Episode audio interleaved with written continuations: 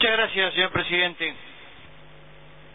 Creo que todas las diversas designaciones que hacemos de institutos, en este caso una escuela, tienen por supuesto una perspectiva que cada uno desde su lugar le da la impronta que entiende oportuna.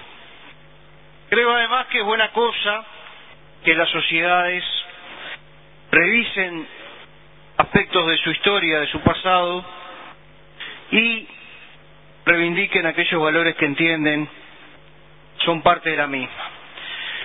Nosotros hemos votado algunas sesiones atrás determinadas denominaciones que tienen que ver con lo que se denomina como macroetnia charrúa.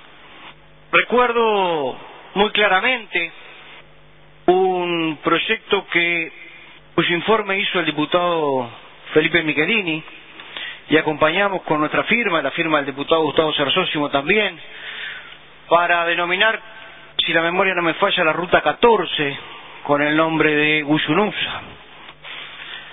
Y ese informe que hizo el diputado Michelini, señor presidente, dentro de las coincidencias o discrepancias, fue un informe entendimos nosotros, oportuno, claro, objetivo dentro de la poca objetividad que podemos tener quienes estamos en la política.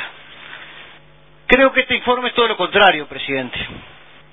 Creo que este informe, que viene de la Comisión de Educación que hizo el diputado Sebastián Sabini, lo que hace es recoger determinada historiografía que lo que busca es justamente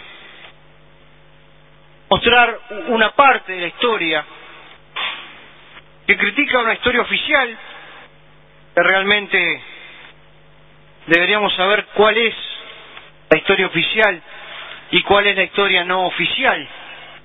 ¿Por qué el señor Gonzalo Abella es historia no oficial? Y al mismo tiempo creo que confronta realidades y cae cosas que no se ajustan a la verdad. Yo no puedo aceptar, presidente, que se diga que la trinchera principal de la memoria artiguista estaba en los charrúas. No lo puedo aceptar. Habían otras etnias que se mantienen hasta hoy, lo cual también es mentira. En nuestra sociedad no hay componentes indígenas. Etnias que se mantienen hasta hoy, que sí fueron la primera trinchera en General Artigas.